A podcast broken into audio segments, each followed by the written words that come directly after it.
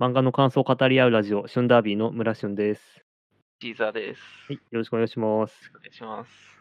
いや、今週はね、ジャンプがないんで、まあ、いろいろ見た見てきたコンテンツでも話そうかなっていう回だと思うんだけど、一応俺は3体と、なんだ、アナリーズっていうネットフリックスの、なんか、アメリカの裁判、えー弁護士ドラマを見てきた。なるほど。うんなんか俺最近マガポケで漫画を読み始めていて、うんそれの話ができるかもとは思ってるけど、おーまず、最初になんかあの唯一のリスナーにうんなん、か謝らないと思っているのは、なんかリスナーもしかして増えてんじゃねみたいな説が流れてたけど、あこの、ど このこれを視聴してくれてる人の離脱率を見たところ、1分以内に離脱してる人が大半だったので、マジで唯一のリスナーしか聞いてないことが分かりました。ああ。りがとうございます。いやー、ありがとうございます。恐ろしいね。誰も聞いてないっていうことが分かりましたね。誰も聞いてないわけないよ。唯一のリスナーだけが聞いてくれてるという。そう。で、一応人の目には止まってるけど、みんな最後までは聞けないっていう、やっぱ狭き門のラジオだね。やっぱ、あれなんかね、やっぱ、しょっぱなからこうね、こう、フルスロットルでいかないと、あつまんねえってなっちゃうんだろうね。あ、どうなんだろうね。なんか、なんだろう。どう、どうしたら聞くん、聞くかな。ラッシュンだとどういう風にラジオ聞くんだろう？でも俺、その、よく聞くラジオが、リビルド FM っていう、なんかアメリカで住んでる、まあ、アメリカに住んでるとは限らないんだけど、プログラマー、ソフトウェアプログラマーがラジオややってるラジオで、それって結構、あの、トーン低いのね、結構は。で、なんかそんなになんか爆笑したりもしなくて、淡々と進んでいくから、俺はなんかそんな感じで最初喋ってたんだよね。エピソード1とかは。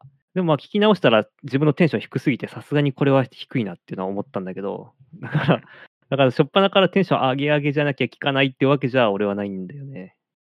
そうだね。なんか、俺もどっちかっていうと、なんかあの、嫌だと思ったら抜けるタイプかなとは思った。なんか、あの、普通の電波に流れてるラジオの方も、なんか、うん、この会話めっちゃなんかこう聞いてて辛いなと思ったら切ったりするから。ああ、確かにど、どっちかっていうとネガティブな要因でラジオは聞かないかな。ああ、そうね。とはいえ、それってなんかね、それってなんかあの積極的に選びに来た人がどう判断するかちょっとわかんないけど、ラジオってなんか垂れ流されてるからね。そうね。まあ、あとその、喋ってるトピックが自分が興味があれば、なんか、多少聞きづらくても聞くけどね。でもね、このラジオってわざわざ検索してワード引っかかって開いてみて、全然自分と思ってた話じゃねえじゃんと思って離脱していくわけだから、なんだなんだろうね。女の子が喋ってたら聞いたのかな。ああ、あ、でもそれはしゃあねえな。ボイスチェンジャーするしかない。そうね。まあ、いざいざとなれば、パート、今までのパート17を全部消して、ボイスチェンジャーでいや、まあ、せっかくだからこのまま残してもいいんじゃない？急に突然女になる。急に性転換した。飛びにくくする。まあ、まあ、いい一個思ったのは、結構あの、タイトルって検索して引っかかってくれる人が、多分自分の聞きたい話に行くまでに、なんか違う話して抜けちゃうんじゃないかなって思うんだよね。っていうのもあるかなと思って。だから、エピソードごとに全部切っ切っちゃえばどうなのかなっていうのはちょっと実験的に思ってはいる。あとなんか、まとまったやつはまとまったやつで流しといて、細かいやつは細かく流してもいいかもしれないね。ああ、そうね。確かに2個出してもいいかもね。確かに。まあ、ちょっと村春の編集するのが大変になるけど、まあ、多分切るのは大したことないかな。そう。まあ、切って、だけか。うん。じゃあちょっと実験的にやってみようか。そうだね。短かったら聞いてくれるかもしれないし、いう反省会じゃないけど、ちょっと唯一のリスナーには聞いてくれてありがとうと思っている気持ちを表明しました。そうですね。なるほど。えっと、来週の23日にワクチン第1回打てますね。おおー、23日。あれもう予約申し込んで、えーもう確定したんだ、打つことが。そうそう、なんか、あの、ボードゲーム作ってて、文化庁さんに、オラって申請してたら、文化人として認められたので、文化庁さんの職域接種を打つことになった。えー、すごい。文化人として打てるんだ。なんかあの、国立新美術館っていう六本木にあるところがあるんだけど、ああ、行ったことあるわ。マジで、そこで打つことになったわ。えー、おしゃれじゃん。なんかそれがおもろいからそれで行こうみたいな感じ。どこで打つんだろう？あそこのカフェとかで打つのかな？それとも、まあ、さすがに中か。会議室とかかな。こっちはあの23日からあの予約開始？できる？それは、今住んでるところの、なるほど。うん。そうそうそう。一回ね、あの会社の職域接種が一回やるって言われたんだけど、うんあの無期限延期になって、ワクチンが手に入らなかったんだろうね。ききちーって感じで。文化人はちなみにモデルナ、ファイザー、どっちなの？わかんないけど、1ヶ月空くやつってどっちだろう？?1 ヶ月空くやつ。かとりあえず俺23日に打った後は、うん。9月の22日2回目打つんだよね。おー。多分なんかそれでモデルナかファイザーか特定できると思うんだけど、はいあんまり興味なくて、なんかどっちでもいいわと思ってるから、どっちかなるほどなるほど。まあ、こっちの大規模接種は、なまあ、選べる、選べるっちゃ選べる。でもなんかファイザーが多いみたいだ。あとやっぱなんか近い人でも結構コロナ者がこっちも出てきたね。あ、マジ？うん。まあ、近いっつっても、あの、友達の彼女がかかって、自分が濃厚接触者になって自宅禁止みたいな感じだけど。そうだね。東京はマジでなんか、普通に友達がかかってるね。結構、重症、入院クラスになったりはするの？友達とかで、この年代で。えっとね、うーん、まあちょっと、かかった友達4月ぐらいの話だったからデルタ株の話じゃないけど、まあうんその子らはかかっ、入院まで行ってないけど、同居人の40ぐらいの人は入院で全然かい、まあ入院してたって感じかな。へえ。じゃ大変そうだっやっぱなんか、ちょっと大変なんだね。なんか、大変な病気なんで。コロナ入って、もう2年、2年目か ?2 年目うん。なんか初年度はね、なんか全然大したことねえじゃんと思って、あんまり気にも留めてなかったけど、やっぱなんかこう、増えてきたらやば、やばそうだなっていうのを、みんなよりも1年遅れぐらいで感じてきたな。ここからなんかデルタからラムダに進化するらしいけど。ああ、ね。で、なんかこのギリシャ記号がもう使えなくなるっていう噂聞いたけどね、もう数が出すぎたい。なんかギリシャ記号の次はなんか星座にあるとかなんないとか、俺もあんまり詳しくないけど。星座、星座もすぐ終わっちゃいそうじゃない？星座たくさんあんのかな？星座って。俺もよくわかんないけど、すでに星座の名前使ってんの？えそうなの？わからん。え水亀座とか言ってんの？あ、なんかギリシャ文字使い果たしたら星座名使うかもって言ってんのか。おー、かもかまだ。かもあるし。24種類あるギリシャ文字使い果たしたら星座名使うらしいよ。へえ、なんか面白いね。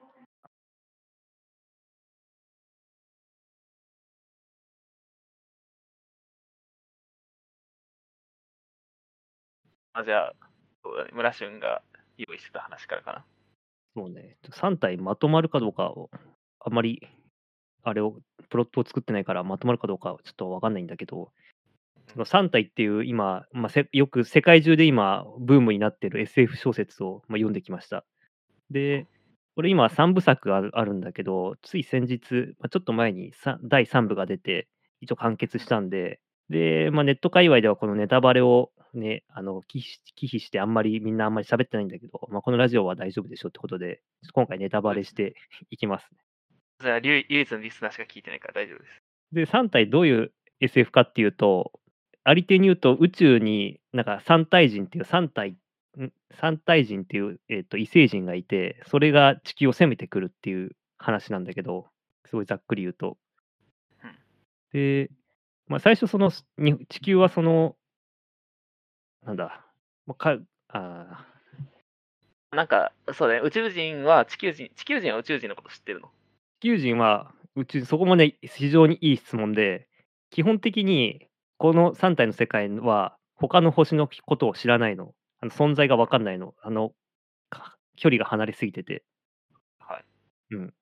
で今自分らもさもし異星人と会ったら友好的に接するかそれとも敵対するかどっちなんだろうっていうまあ軽い思考実験があるじゃん議論が。うんでこの3体は絶対に異星人に自分らの存在を知られてはいけないの。そそれはどういう理屈かっていうと基本的にあの他の星があったらそれはせ侵略する対象なの。で3体の3体制の人たちっていうのはすごい劣悪な環境に住んでてでそれからこの3体っていうタイトルの由来なんだけど3体問題っていうなんか3つの大きな引力が、えっと、及ぼし合う星に住んでるのね。うんそうするとその自分の星の軌道っていうのが全然計算できなくてうんでなんかある時は太陽とあ3つの太陽がある世界って思ってもらえばいいんだけどある時はその太陽からめちゃくちゃ離れてたりある時は太陽3つがめちゃくちゃ近くて灼熱の地獄になってたりするのね。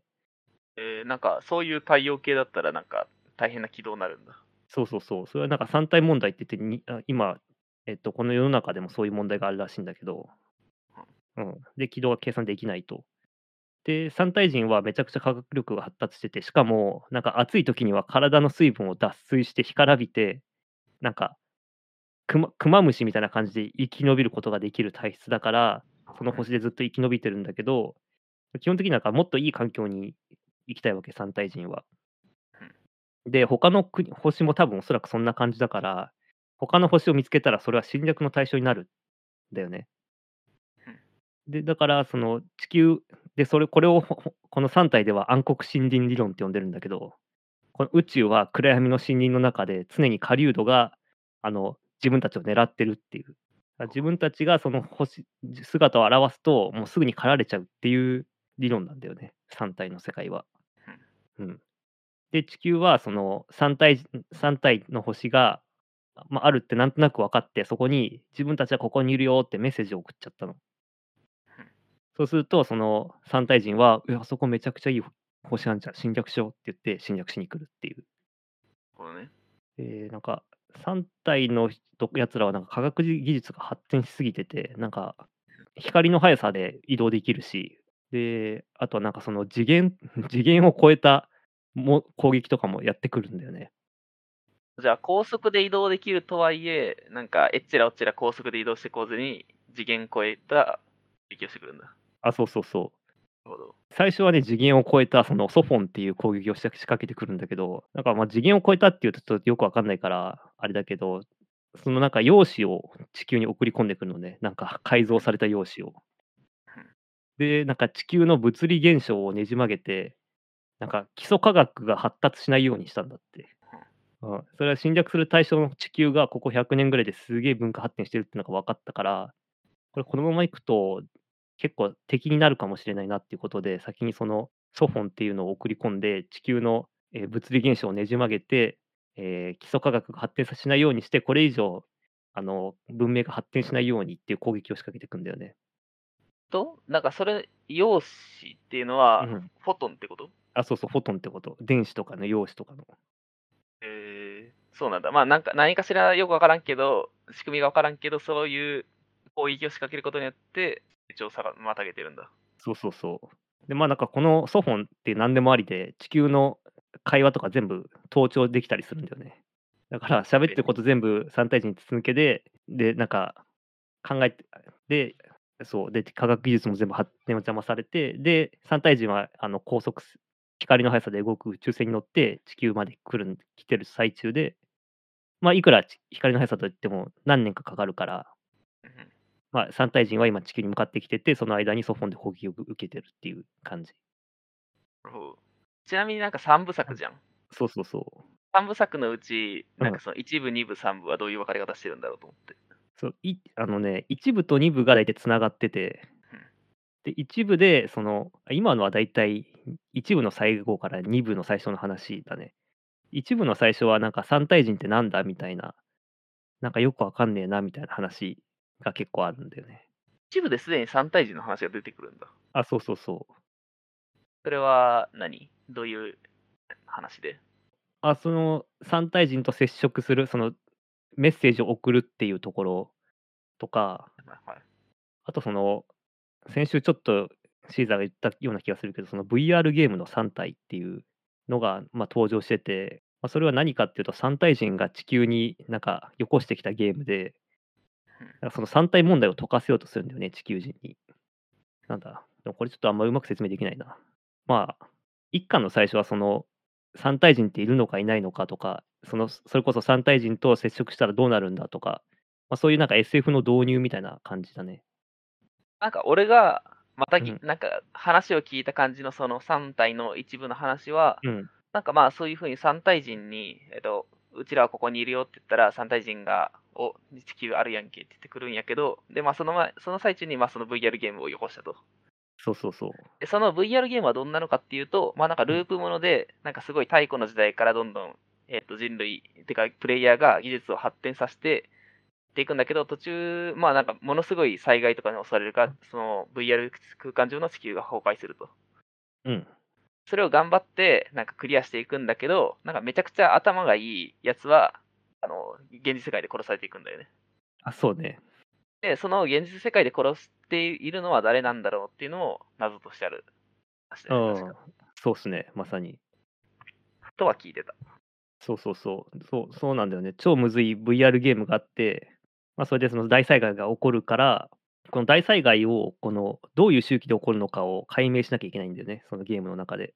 で、いろんな、あ、これで解明できたっていうけど、それはそのさっき言った3体問題で、まあ、誰にも解明できない問題なのよ。だからできたと思ってもできてなかったっていうのがあって、まあ、ただそのプレイヤーがその、あ、これは3体問題だって気づいたら、気づくプレイヤーが出てくるんだけど、主人公とかが。そうすると3対1に目をつけられて、あ、こいつは危険だからぶっ殺さねえとっていう風になる。そのマークされちゃうっていう。そうね。だからそのうん3体問題を解けるやつが、なんかその、3体人に匹敵する知性を持ってしまうからみたいな話なのか。そうそうそう。っなるほど。ていうのが大体1巻のその最初の方かな。それで、あ、これって3体の星の話なんだ。え、3体人っているんだみたいな感じで、どんどん SF っぽくなっていく。このなんか3体、俺もあんまり SF もの読まないんだけど、結構導入は結構丁寧にやってて、なんか SF 読んだことない人でも、なんかすごい入りやすいようにすごい最初丁寧に書いてある。あ最初なんか SF 味っていうよりは、まあ、中国の人の作者なんだけど、中国のなんか文化革命の話とかあったりとか、まあ、そのサイト VR ゲームっていうので、なんかちょっとミステリーっぽく入ったりとかで、なんかこう、すごい読みやすい感じになってる。まあその VR で SF やってくるのってあれだよね。なんか村俊が好きって言ってた、オーロラノードが。ああ、そうね。俺らのと最近ちょっと盛り下がってるから、あんまり あれだけど、1話がピークだった感があるけど。うん。まあいいか。オーロラノードの話はまあこれぐらいでいいか。3体ね。そう。ちなみに3体は、えっと、日本の小説じゃなくて、龍二金っていう中国の SF 作家の人の小説なんだよね。そうそうそう。この人なんかずっと趣味で小説書いてるけど、本業はエンジニアみたいな感じらしい。えで、そう、どんどん人気になってアメリカ、英語に翻訳されて、日本語に翻訳されてって感じに今なってるね。でそうで三体人がね、まためちゃくちゃ強いんですよね。そのさっき言ったもう、もう物理法則ねじ曲げてきますから、奴らは。もう勝てるはずがないんですよ。ー、かえ、どうなんの？オチとしては。としては、そこで、三体人は、あの、めちゃくちゃ科学力を持ってるんだけど、人間の方が唯一優れてる点があって、その人間は嘘をつけるっていうのが、すごい、この話では強みになってるんだよね。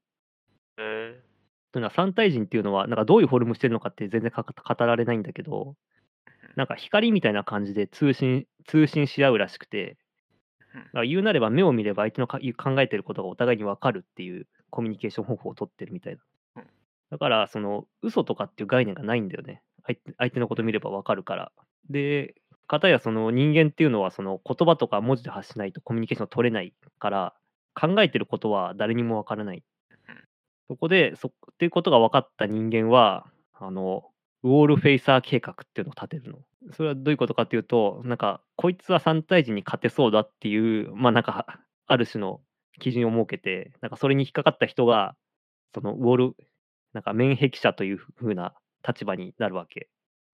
で、この人は、えっと、まあ、人間を救うために何でもしていいの。で、この免疫者の頭の中を探られることだけは3対人に、3対人にこのバレることだけはや防がなきゃいけないわけ。この免疫者は自分の頭の中で3対人をどう倒すかっていうのを考えて、で、最後実行するのが役割なんだよね。あ、いや、チームワークは使えないってこと？チームワークは使えるけど、その免疫者が何を思ってそうそういう指示を出すかっていうのは、もう言え、わかんない。あの誰にも言わない。ああ、なるほど。まあなんか、えっと、断片的な指示が出るんだけど、それの意図は、えっと、部下たちは何も分かんないと。なそうそうそう。るほどね。だから急に水、あのー火星か水星かで水爆、超巨大水爆実験するみたいな、なんかやれみたいなことを言われるんだけど、みんなだからそれを、なんかよくわかんないけど、やらなきゃいけないなみたいな感じですごい、あの国家予算みたいなのがついて、なんかややるんだよね。で、それが3人選ばれて、まあ、3人それぞれに、今度は3対人が、いや、なこいつらやべえから、なんかウォールブレーカーっていうのを差し向けるわけ。で地球にはあの3対人に征服されてもいいみたいな人たちがいるわけ。3対人の手先みたいなやつらが。で、なんかそいつらに、あの、3体人が指令を出して、あいつらの頭の中を暴けっていう戦いが第2部で繰り繰り広げられる。なるほど。まあ、それで頑張って3体人を退けたりする話なのかな。結構ここは結構見見どころでね、あの、あ、こいつこんなこと考えてたんだとか、で、なんか3体ウォールブレーカーが、その、お前の頭の中全部分かったわみたいな感じで、やり取りとかがすごいいい感じでしたね。ね話を聞いていると、俺が最近見たテネットになんかちょっと似てるなと思った。ああ、テネット。ました？あなんかあの、ネットフリックスでやってるんだけど、そうね、俺も見たけど。見たんだ。なんか、テネットはクリストファー・ノーラン監督のゼフ作品なんだけど、うん、なんかまあクリストファー・ノーランさんはなんか他にも SF をいろいろ作ってはるんやけど、うん、なんか、まあどういう話かっていうと、まあ主人公は、まあなんか CIA、ほんまに CIA なんかっていうのが疑問ではあるんだけど、まあ CIA に所属していて、まあなんか、私はロシアのテロを防ごうとしてるんだけど、まあなんか、うん、なんかまあ不可解な事件には巻き込まれて、うん、その後に、なんか、お前は、なんか実はこれはテストだったんだって言われて、で、まあその結果、ある組織に所属しろって言われて、とあるミッションを組ませって言われて、やっていくんだけど、なんかどうもそのミッションは世界の存亡をかけたミッションであって、みたいな話だよね。あ、そうね。思い出してきた。で、村俊が見たことあるんだったら、まあ、多分ペラペラ喋ってもいいと思うんだけど。あえー、っと、まあ、なんでテネットと、その、3体がちょっと似てるなと思ったっていうのは、なんかまあ、そのテレは、まあなんかその、時間、とりあえず未来から過去に干渉できるんだよね。うん。ざっくり言うと。で、その結果、未来から、なんかまあ、人が来たり、指示が飛んできたりするんだけど、主人公は、なんでこんなことをしないといけないんだっていう説明を求めるんだけど、まあ知らないことが、その、未来に対して良い結果を得られるからっていうことで全然教えてもらえないんだよね。ああ、そういえばそうだったね。そうそう。で、まあそれがちょっと似てるなと思った。そうね、知らないことは、すごい武器なんだね。まあ、もちろん三体人はこれが一番やべえってことで、人間のことをこう、ビビってくれてるわけなんだけどね。えっと、ネットは見ながらこうなのかなとか思いながら推理はしてたけど、なかなか難しかったな。なんか不思議な音楽の使い方、なんか不思議な音楽だなと思ってたけど、なんかあれは逆光世界だったら逆再生してたらしいね。へえ。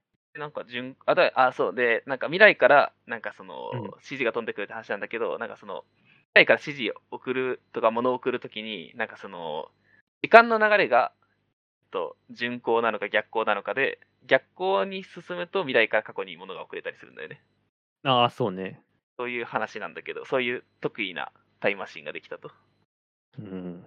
で、まあ、その逆行してるときに、まあ、主人公もその逆行世界に入ったりして、未来から過去に戻ったりするんだけど、まあ、その時の音楽が、なんか逆再生されてたらしい。へえ。まあ、いろんな、ね、いろんな映像表現やってて面白いなと思った。途中で俺は理解するの諦めたけど、単純に映像作品としても面白かったなっていうのはあるね。うん、最後のあの、戦争でお互いにその、同じ時間に、あの、過去から来た、過去の時間、ん？巡行してる時間の人と逆行してる時間の人たちが協力して戦闘するシーンがもう単純にすげえ面白かったなっていうのはある。あれ、よう通ったなって感じだよね。ね。そういう、そういうことだと3体では時間逆行っていうのはなかったな。うん。うん、それ以外は何でもあった感があったけど。俺はその、の次元を超えて物を送るっていうその3体の話を聞いた瞬間に、まあ、機動戦艦なでしこのボソンジャンプかなと思ったけど、まあ、そこまで物は送ってないんだなと思った。そうだね。ボソンジャンプはしてないんだよね。ボソンジャンプはしてないね。うん。ワープもないね、確かに。懐かしいな、機動戦艦なでしこ。村俊と会った初めの頃にこの話をした気がする。機動戦艦なでしこ面白いよね、みたいな。まさかそんなね、そんな知ってる人がいるとはって感じだよね。ギリギリ世代じゃないもんな。そうね、なんかやっぱ兄がいるっていうのは大事だファクターな気がする。確かに。そうね。兄がいて、かつ兄がオタクっていうのはすごい大事だわ。うん。戦艦なでしこの話も多分しだしたらそうね、止まんなくなっちゃう。そう、だから、今回はやめておくか、また何かの時に。ちなみに、まあ、なんか、3体の話はどんぐらいして、そうね、3体、まあ、あと5分ぐらいかな。なんか落ち着ける？3体の話。そうね。で、そう、まあ、3体と今、戦ってる話をしたと思うんだけど、免疫者とウォールブレーカーで。で、なんかどうやって人間が勝つかっていうと、その、さっき言った暗黒、最初に言った暗黒森林理論お俺らがここにいるよってのがバレると、世界あの、宇宙中から攻撃されるっていう。なので、その免疫者の一人が、その今の三体制の座標を宇宙に送信するっていう計画を、ま、ずっと立ててたわけ。で、えっと、この座標を地球をか、地球の座標を出すっていう風にしてた。そうすると地球の座標が公表されると、宇宙から攻撃されて地球はなくなるんだけど、3体も、えー侵略する価値がなくなるから引き上げていくだろうっていう、まあ、自爆みたいな技を、まあ、最後繰り出すわけ。で、座標は送信しないんだけど、もう送信ボタンを押したら送信できるぞっていう状態になった瞬間に、3体人がこれあかんって思って引き上げていく。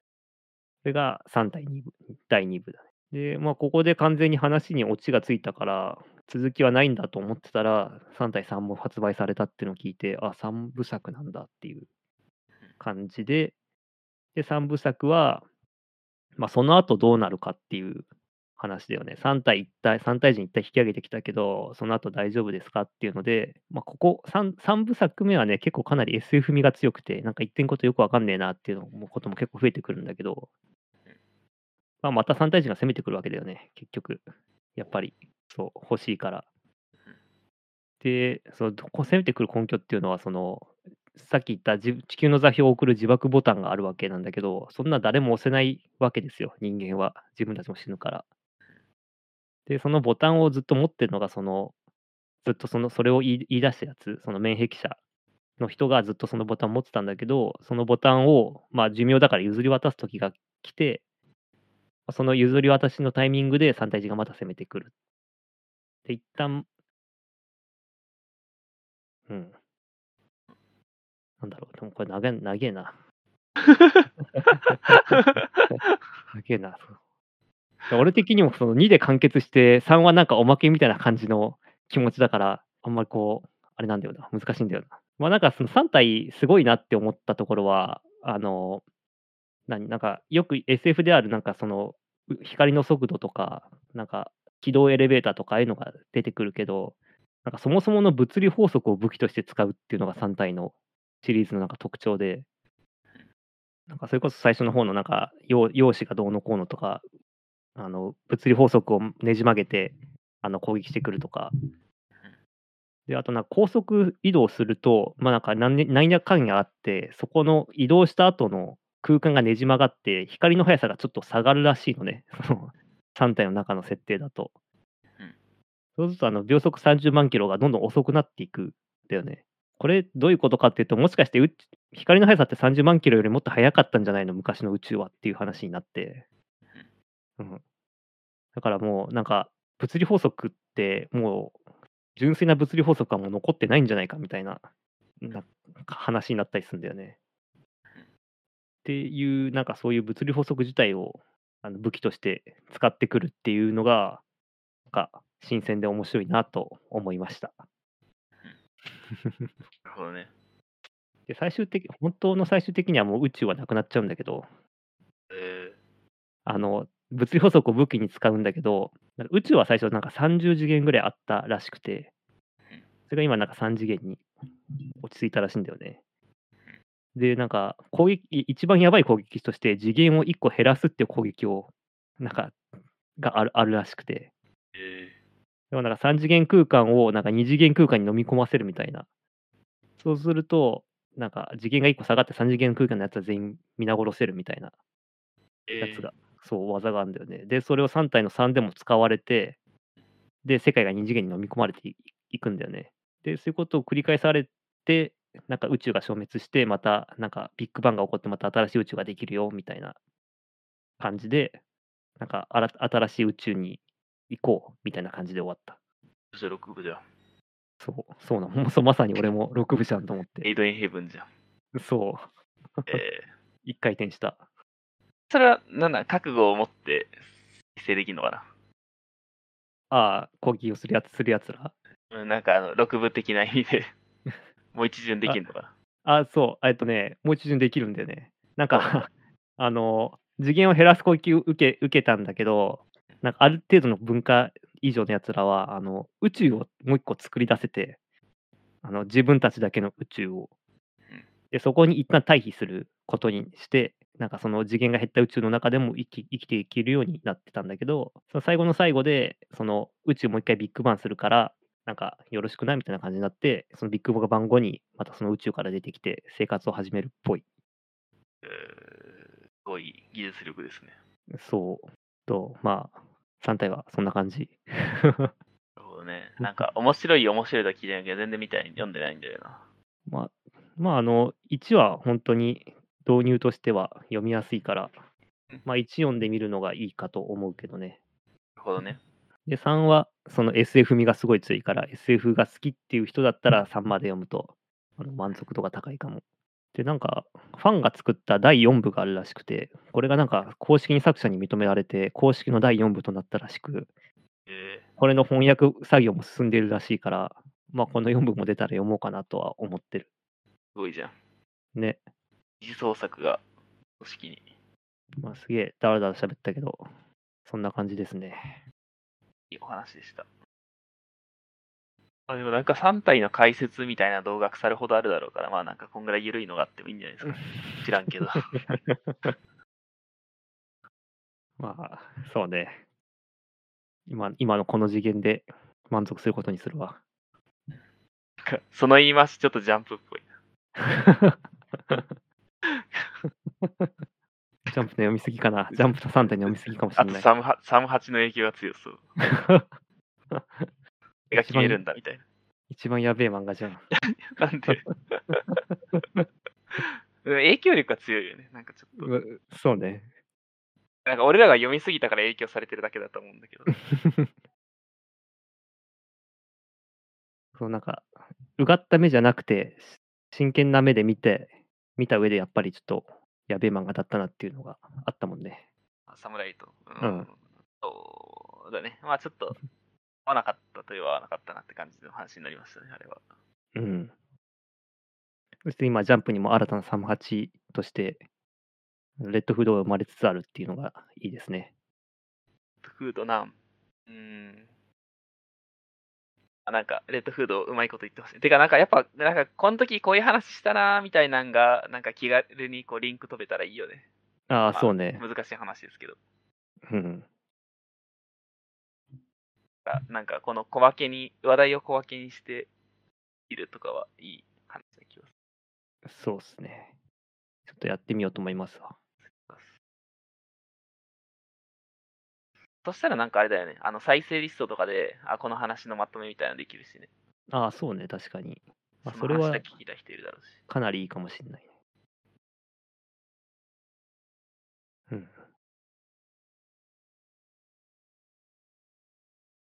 まあ、3体は、あとあれだね、あの、単語がすごいかっこいいから、結構中二心をくすぐられるのはあるかな。暗黒あその暗森黒林とか森林とかね。そうそうそう。なんか、洗脳、洗脳する機会のことを精神印象とか呼んだり。えーあ翻訳した人も結構パワーありそうだよね。翻訳した人はやっぱ漢字読めるから、あの、もちろんだけど、結構そそのままの漢字を使ってる場合が多いみたい。はい。だから日本人でよかったなと思った。英語にされると、なんかちょっと趣がなくなるけど。なんか俺もなんか、はるか昔に、いたずら接近から始まる恋っていう BL ゲームの、うん。い台湾で作られたやつなんだけど、え、これって話したことなかったっけ？や、少ないな。なんか、いたずら接近から始まる恋っていうボードゲームがあるんですけど、なんかそれがなんかゲームマに来てたから、で、うんそれを、なんか日本語訳見ますよって言って見てたら、うん。シュチニクリンっていうワードがあって、おうおうそれは台湾語でもシュチニクリンって言ってて、日本語でも言いますよみたいな話があったなと思った。へえ、そうなんだ。いや、それはなんか趣を感じられていいね。あれ確かなんか中国の故事だよね。なんかわかんないけど、方針演技のダッキーちゃんが言ってたなって。あ、そう、俺も、俺もそれすげえ今、脳裏に浮かんできた。まああれですよね。まあ、あの、方針演技内で言ってたから知らんけど、まああれですよね。そうね。台湾の攻めすぎた BL ボードゲームがやばいっていう。まあ、え今、じゃあ一旦こ3体の話は落ち着いたってことにする？うん、お落ち着いた。じゃあなんかそのいたずら接近から始まる恋っていうボードゲームの話をした方がいいのかな？ちょっと興味ありますね。えっと、まあそれは、えっと、うーんと、えっと、まあそれはボードゲームなんですけど、なんか喋ろう。なんか、もともとは台湾の、えっと、男の子同士の性教育の漫画があるんですよ。タイトルちょっとうろ覚えなんだけど、まあなんかそれを元にしたボードゲーム。うん。で、えっと、何するかっていうと、なんか、体位を作るゲームです。おお。えっと、男の子同士の先生の体位を作るゲームで。で、なんか、そのボードゲームにのコンポーネントは、えっと、クリア、なんかその透明なカードに、なんかその男の子が書かれてるんですよね。でその、まあ、透明なので、上に重ねたら、下のカードが、タイルが透けるんですよ。ああ、なるほど、なるほど。で、そのタイル同士を組み合わせて、体位を完成させると、えっと、1点って感じ。できてる。へえ。体はなんか一覧みたいなのがあって、それに、あ、この一覧にある体だなっていう風にできるのかな？と、いや、どっちかというと、まあ、なんか、実実践可能なら1点って感じ。ああ、なるほど。で、あの、意義が申し立てられたら、いや、それはできひんやろって言われたら、いや、できるしって言って、その場で あの実践して、できたら、OK って言って1 やべえ。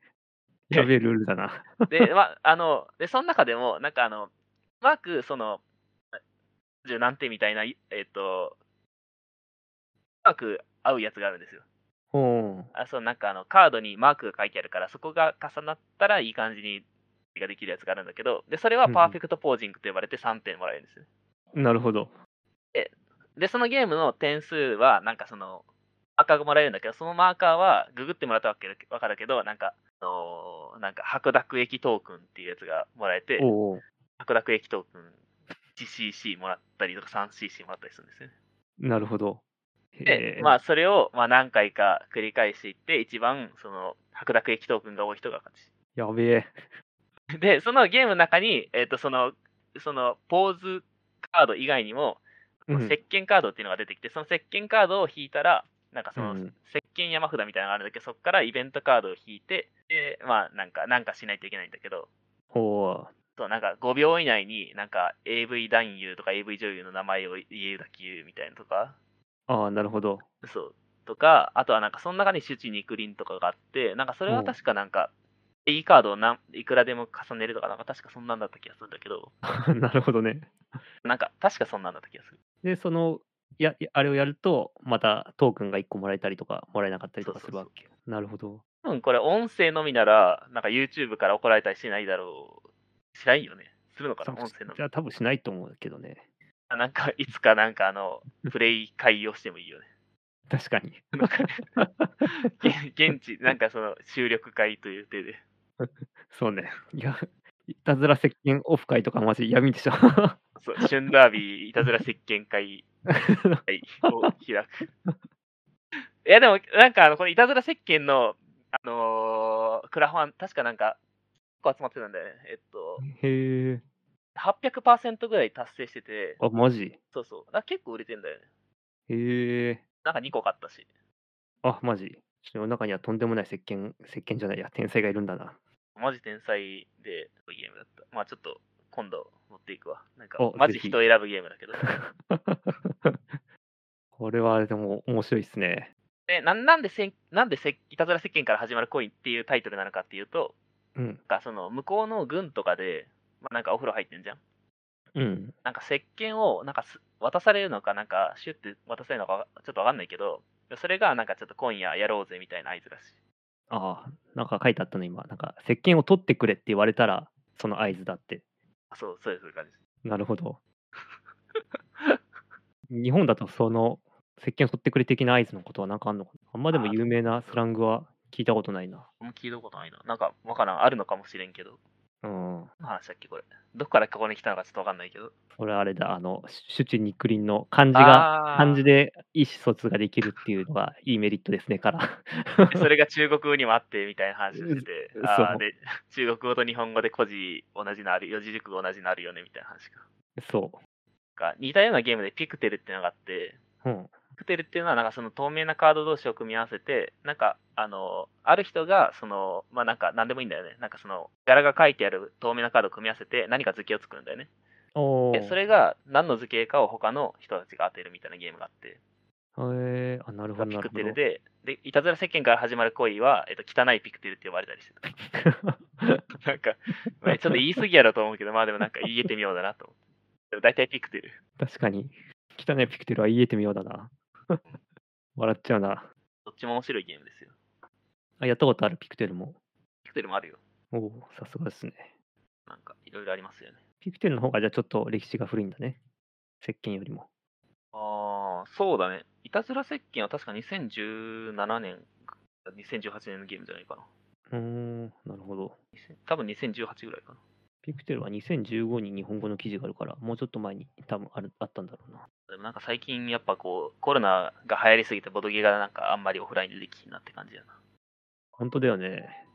前はまだね、なんだっけ、あの、なりきり、なりきりのボドゲ。ボドゲじゃないまだミステリー。まだミステリー。ああいうのとかできたのにね。まあ今もなんかマーダーミステリー専門店がコロナ陽性者出てみたいな話がちょっとあるよね。いやーでもあれにもしハマってたとしたら、あれをやめるのはちょっと難しいよね。まあハマったら。まあそうね、演劇ハマってる人がずっとやりたいみたいなもんなんだろうけど。いやー俺もちょっと初めてやった時恥ずかしくて全然キャラに入り込めなかったけど、多分キャラに入り込まなかったから50%ぐらいしか楽しめてなってないんだろうなっていうのは、今でもね、たまに思い返す。あまあ、いいんじゃない？なもんだけど、なんか我々が一緒になんか遊んだのはダークユールにつなぐないよっていうグループ S 兄さんが作ってるゲームで、まだミステリーで、なんか、吸血鬼がやる世界なんだよね。うんうん。まあ、吸血鬼が一堂に会する夜に、なんか、もしかして、なんか、誰々が死んだんではみたいなとこから物語が始まる。でしたね。そう。でね、なんかいろんなキャラにいろんな設定があって、なんか自分が、なんだろうな、俺の引いたキャラは、すごいなんか傍観者、傍観者的な立場の人で、なんか、物語の謎が一切わからない状態から始まるんだよね。だからなんか、何していいのかわかんなくて、なんか、へ終始ヘラヘラした気がする。キャラ的に合ってたんじゃないの？そういう意味では。もうちょっとそうね、そそこは合ってたかもしれないけど、もうちょっと多分自分が主導で、このみんなが言ってるごあの、なんか理論の整合性とか不整合とかをついていかなきゃいけなかったんだろうなとはちょっと思った。いやーでもなんかその辺マジプレイヤーによるんだよね。なんかそういう謎とかのあんまり興味ない人もいるんだよね。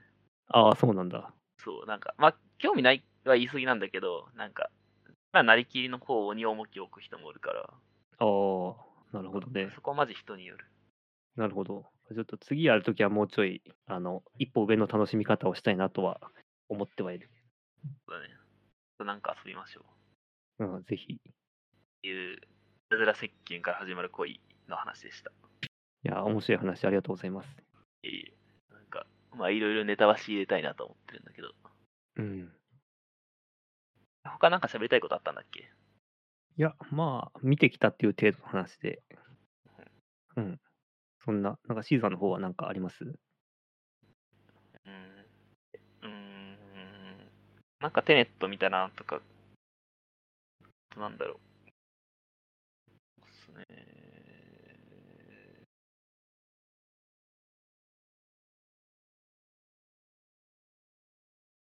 やましい。村趣味はもちろん何かありますか？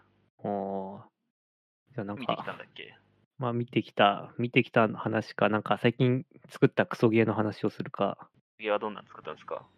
あのーまあ今作ったといっても作りかけなんですけど、あの撮り鉄をゲメインにしたゲームを作作ってまして。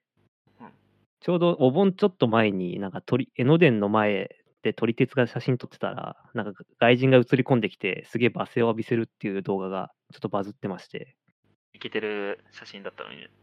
そうそうそう。まあ、あの外人も含めていけてる写真だったと思うけど、あ いや、まあ、その外人が入っていけてる写真だったなと思って。あ、そうそうそう、そうだね。いや、でもあの時のその撮り鉄のやっぱ罵声がやっぱすごい心地よくて、なんかすごいな、やっぱ人間の熱熱量はっていう。ふざけんなよ、おい。いや、こんなのもう金だろ、金！みたいな、金銭を要求する。ボイスとかが結構レレアリティ高いなと思って、それを何回か見てたら、ちょっとこのボイスを切り取って、あの、撮り鉄の罵声を浴びせるゲームを作ったらどうかなと思って。うん、まあ、その PC 上で Unity でちょっと作ってるんですけど、まあ、な何などういうゲームかっていうと、そのまあ、撮り鉄、自分が撮り鉄で、えっと、電車が来たら写真を撮るんだけど、まあ、なん何かしら人とかがなんか映り込んでくるから、映り込んできたらめちゃくちゃ罵声を浴びせて、そいつらをあの退治するっていうゲームですね。なるほど。不謹慎ゲームでいいんじゃないですか。まあ、不謹慎というほど不謹慎かどうかもちょっと微妙だけど、不謹慎ゲームとして、バカゲーとしてね。いいんじゃないですか。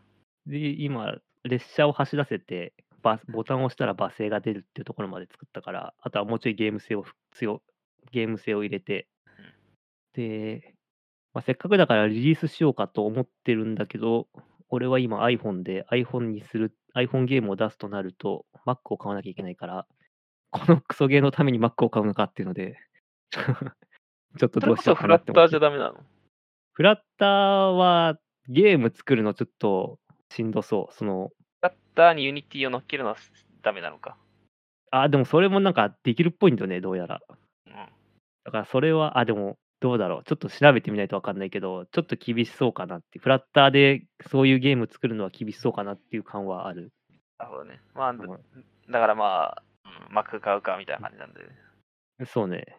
まあでもフラッターで別にそういうゲームを作ろうと思えば多分作れるんだけど、 Unity で作ったら楽だなと思って Unity で作り始めちゃったっていうのが正しい感じかな。あとフラッターでやるにしても多分 Mac は必要なんだよね。多分最後アプリをリリースするには。うん。っえていう悲しい、このクソゲー、クソゲーをリリースするために Mac を買うのかっていうのはちょっと悩んではいる。ー、Android とかじゃダメ？Android でもいいんだよね。Android 端末あるから Android でまずやろうかな。そうだね。Android は結構審査楽らしいね。あ、そうね。値段も安いし、そんなことをこのお盆の間、最終日に作り始めましたね。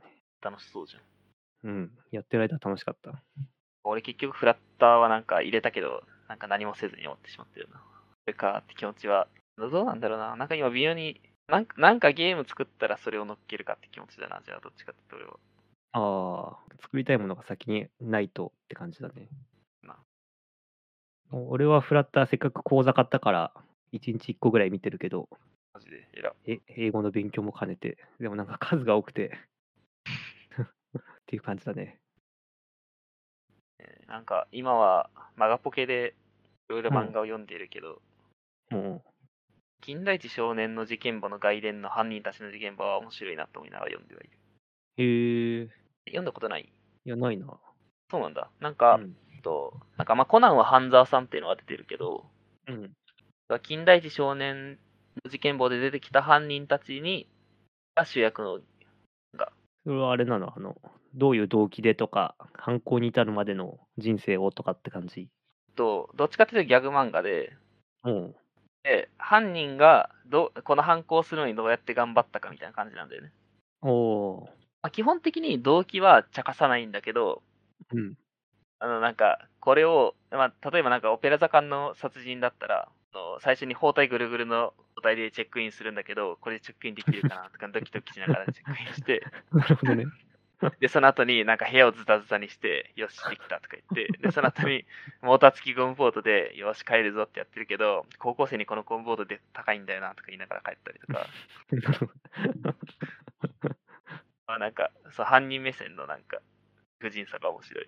なるほど。結構、結構、金田一見て、うがった目線で見て、見てた人が作者なんだね、多分ね。うがったっていうか。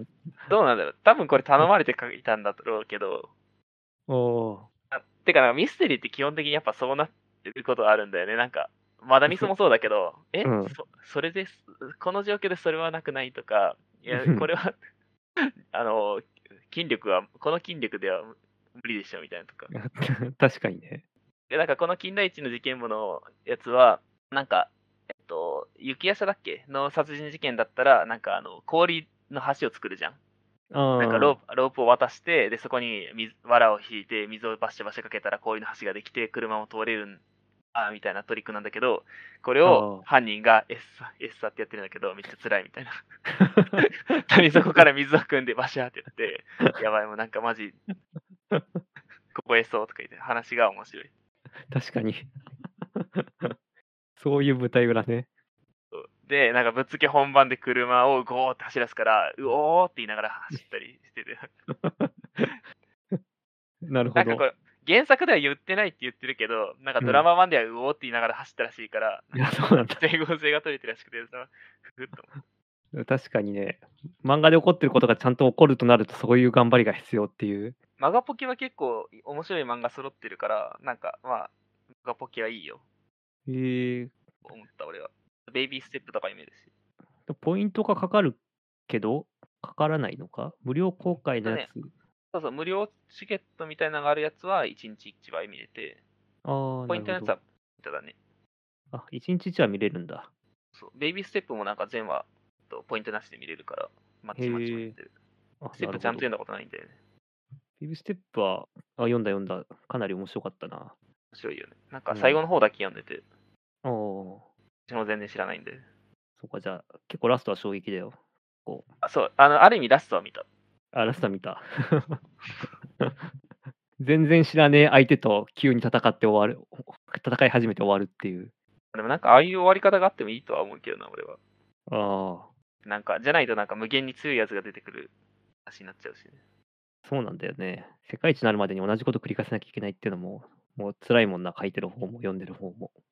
からまあ、あれああいう終わり方しても全然俺はいいと思うけど、10年もやったしね。そうね。なんか今、その、異世界転生ものとかあんじゃん。うん。それでなんか転生して俺杖するじゃん。うんまあ。それは面白いかもしんないけど、まあ、その後にやっぱその俺杖してるやつよりも強いやつ出てくるよなとは思っちゃうよね。ああ、まあそれはジョジョとかでもずっと通ってきた道だけど、なんか強いバトルはどっかでなんか最強の生物が出て終わっちゃうよねみたいな。まあ確かにね。で、ジョジョはそこから4部で、なんかその、特殊、なんだろうな、まあめ強いわけじゃないけど、みたいななんか、絡めてみたいな能力になっていくよね。そうなんか相性みたいなのが重要になってくるよね。まあ、俺杖系は 主人公がずっと杖で終わる場合もあるけどね。か俺あんまり、えそれはどんなやつ？なんか、あんまり読んでないんだよね。なんか、俺すらとかはそんな感じなの。俺強いって感じ？俺、俺すら読んでないんだよな、俺。マジで、最初だね。なんか今、転生したら第七王子だったので、気ままに魔術を極めますを読んでるんだけど、ああ、俺、これそん、なんか、どんな話なんやろな。まあ、多分なんか転生して魔術めっちゃ極めてる話なんやろなと思ったけど、意外に結構漫画として面白いなと思って。ああ、そうね。なんか、あれだ、アニメ化されてたよね、確か。マジ？なんかすごい、すごいしっかりした漫画だなと思った記憶ある。うん。なんかギャグの配分がちょうどいいなと。あと関係ないけど、あの、アルスラン戦記もマガポケで読めるから、なんか、あ、そうなの？あポイントかかるけど、俺はなんかとりあえず12巻以降読んでなかったから12巻以降読んでみた。うーん、俺は全然読んでないんだよな。マジ、アルスラン戦記面白いよ。なんか、ああいう歴史ものが原作にあるやつってさ、なんかちょっと、ちょっとその世界観理解するまでに、あの参入時間がかかるんだよね。で、なんか、そこに入る前に一回力尽きた記憶がある。だから、もああ、なるほど。う一回読んでみようかな。そうだね。まあでも、あの、漫画読んでもいいんじゃない？ああ、確かに。そうなんか小説が合わなかったかもしれないから。うん、そうね。漫画で読んでみようかな。スラン戦記は、ハガレン書いてる荒川先生が書いてるね。そうっすね。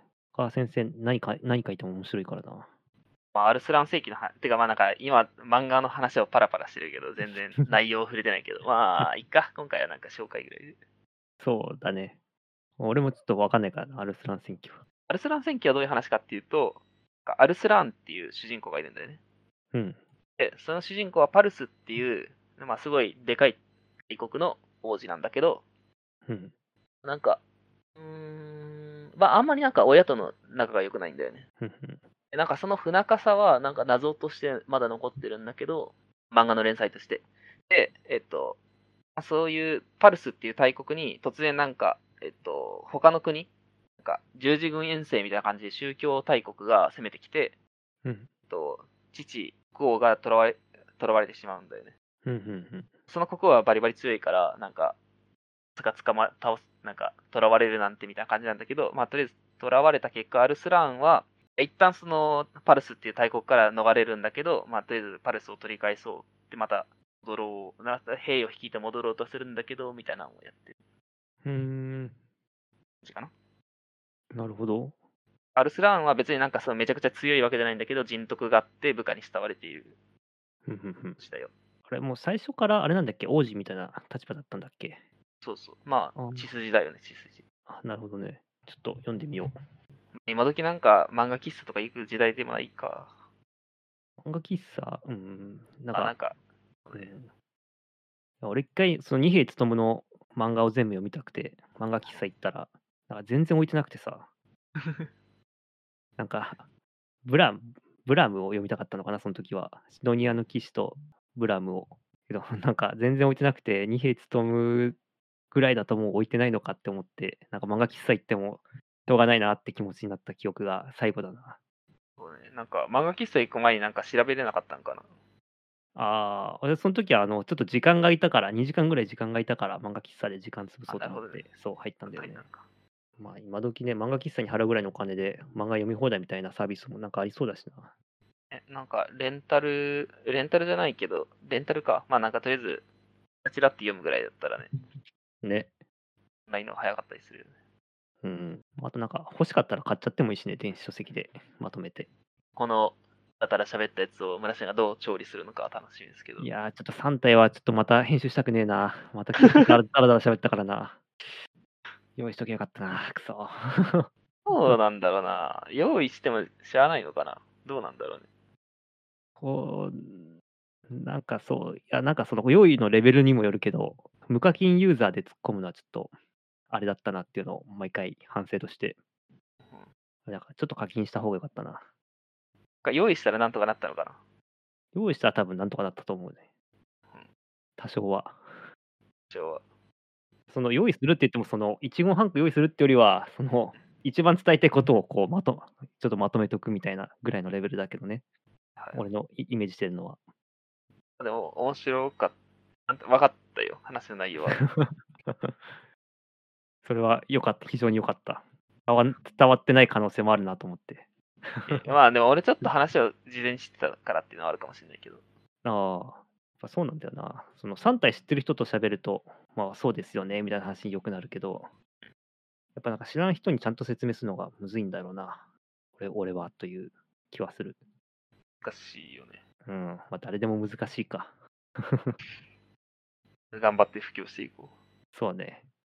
まあ、そんな感じですかね。まあ、結構1時間ぐらいで。うですね。なんか、うんまあ、オチというオチがついたわけじゃないけど、まあこんな、まあ大体こんな感じだしね。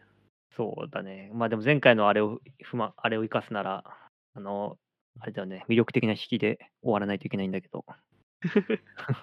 でもな、なんとあの、引きまで聞いてくれる人は全然いないっていう。確かに。導入の方、導入の方頑張れって感じだよね。導入、ね。導入なんだよな。そうなんだよな。なんかこう、うん、そうね。あ、でもなんか、綺麗なオチをつけるなら、全然それを妨害するつもりはなかったので。いやもう、来週はジャンプあるから、ジャンプの話できますねぐらいしかなかったな。今の俺の頭には。うちのジャンプは、うちのジャンプなんか、そう、青の箱はさ、うん。7万部 ,7 万部すられたけど、なんかうん転売屋が買い占めたから知らんけど、なんか今メルカリで一冊1000円とかで売られてるね。マジ？で、まあ、あの、今度、来週か、なんか、10万部増刷するらしくて、へえたいんだけど、まあ、転売屋なんでも買い占めんなと思った。まあなんかこう、転売屋ね。なんかいろんな意見がありますけどね、転売屋に対しては。いや、まあ人気でよかったと思うけど、まあ、転売屋は別になんか、滅びたらええんちゃうかなと俺も思う方なので。なんか、転売することでプレミアム価格を自分で作り出そうっていうのは、ちょっと良くないかなと思ってるかな。うんなんか普通の商売みたいな転売だったらまあいいいいんじゃないかとは思うんだけど。てか、なんか、もし、そうなんだったら小売りしろよと思うよね。そうね。卸から買えよみたいな。いや、ほんとそれ。ね。まあでも儲かんだよね、転売って多分。だからそれもよくわかんないよね。その、市場を変えることでも値段が上がることは全然あると思うんだよ。例えばなんか、楽天からアマゾンみたいな話。あ、そうそう、まさにそう。そういうふうにして、物を移動してきて、ね、値段が上がることはわかるんだけど、みんなが知ってる市場のものを買い占めて、みんなが知ってる市場で売って、値段が上がる仕組みがね、なんか なんかよくわかんねえんだよなっていう感じ。みんなそこまでこうし、でもそうか、うーん、そうね。まあ、ね、買い占めてんだよな。そう。買い占めてんだよな。転売屋から買うなよ以上の言葉はないんですが。でもどうしても欲しい場合もあるもんな、でも。PS5 欲しいとですってなったらな。うーんまあでも PS5、もしそうなんだとしたら、なんか、受注生産でいいんちゃうと思ったけど。ああ、そうね。まあ、転売屋から買わないのが一番だけど、バイバック、転売屋から買うと、今後も転売されてしまう。そうなんだよね。この人らは転売から買うぞみたいになっちゃうから。長い目で見るとメーカー側は損するけど、長い目で見ないと損しないからな、転売屋に買われてる状態っていうのは。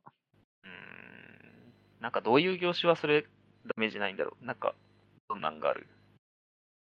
なんか、それこそ PS5 のソニーとかは、本体売れてるんだからいいじゃんって思う勢力もある程度ありそう。あでも結局それってなんかソフト買う人少なくなるじゃん。ああ、まあね。で、その結果、誰もゲームやんないんだったら、うん PS5、ソニーとしてもダメなんじゃない？そうね。まあでもそれが多分俺に思う長い、長い目線で、ああ。長い目線だと多分そうなるんだけど、それでは、じゃあソニーは当てはまらないってことかな。そうだね。それこそその、うん、なんだろうね、二次うん二次創作があることで盛り上がる界隈とかは、転売とかされると困るとは思うんだけど、まあ二次創作され、じゃあ、転売されてなんかダメージ少ない業界ってどこなんだろうと思って。なんか、ああ、あんまり思いつかないんだよね、俺。そうね。食品もな、良くないしな。食品の転売、うん。てか、食品の転売ってさ、あれ、保管してるのがなんか、た正しい保管のされ方してる気がせんやん、あれ。ああ、ししてないよ。マスクとかもそうだけどさ、なんか、絶対転売屋から買いたくねえなと思うわ、俺。そうね。あと、アマゾンの個人出品者とかね。あれも、あれもあれでアマゾンにあの適当に送送って、アマゾンの人が適当に出荷してくれるだけだから、倉庫の温度管理とかなんもないからね。アマゾンフレッシュは大丈夫なのかな？アマゾンフレッシュはどうなんだろうね。大丈夫だと思うんだけど、なんか、この間なんかドキュメンタリーで Amazon フレッシュはなんか倉庫ですごい温度管理してるみたいなのは見たけど。あ、そうなんだ。それだったら多分、ある程度は信頼してもいい良さそうな気はする。ですかね。うん。まあ、転売はね、良くないですよ。ないっすよね。とりあえず、青の箱が人気だということが分かりましたね。なんか、散々、我々もなんか青の箱は面白いって言い続けてるけど。いやー、中だるみもしないし、なんか盛り下がりもしないし、素晴らしいですね。ずっと、ずっと面白いクオリティを保ってくれている。もう楽しみですね。うん。なんかちょっと真剣に考えないとな、ラジオ。こう面白く、面白くするためのあれを。そうね。まあなんか俺は聞き直して、まあ、うん、まあ、こんな、まあ面白い。なんかあのブログみたいなもんだよね。あ、まあそうね。この時こんな考えしとったな、みたいな。聞きながら知るから。うん。そうなんだよな。その、編集してるとき別につまんないと思ってはないんだよな。その、ある程度面白いなと思いながら編集してるから、そんなに悪いわけじゃないとは思ってるんだけど、どうしたもんかいなって感じだね。だからまあ今回その話題ごとに編集してみるっていうのは面白いんじゃない、なんかまあ、あ、それを検索してくる人はそれを聞いていくし、うん思うから、まあいいんじゃないと思いました。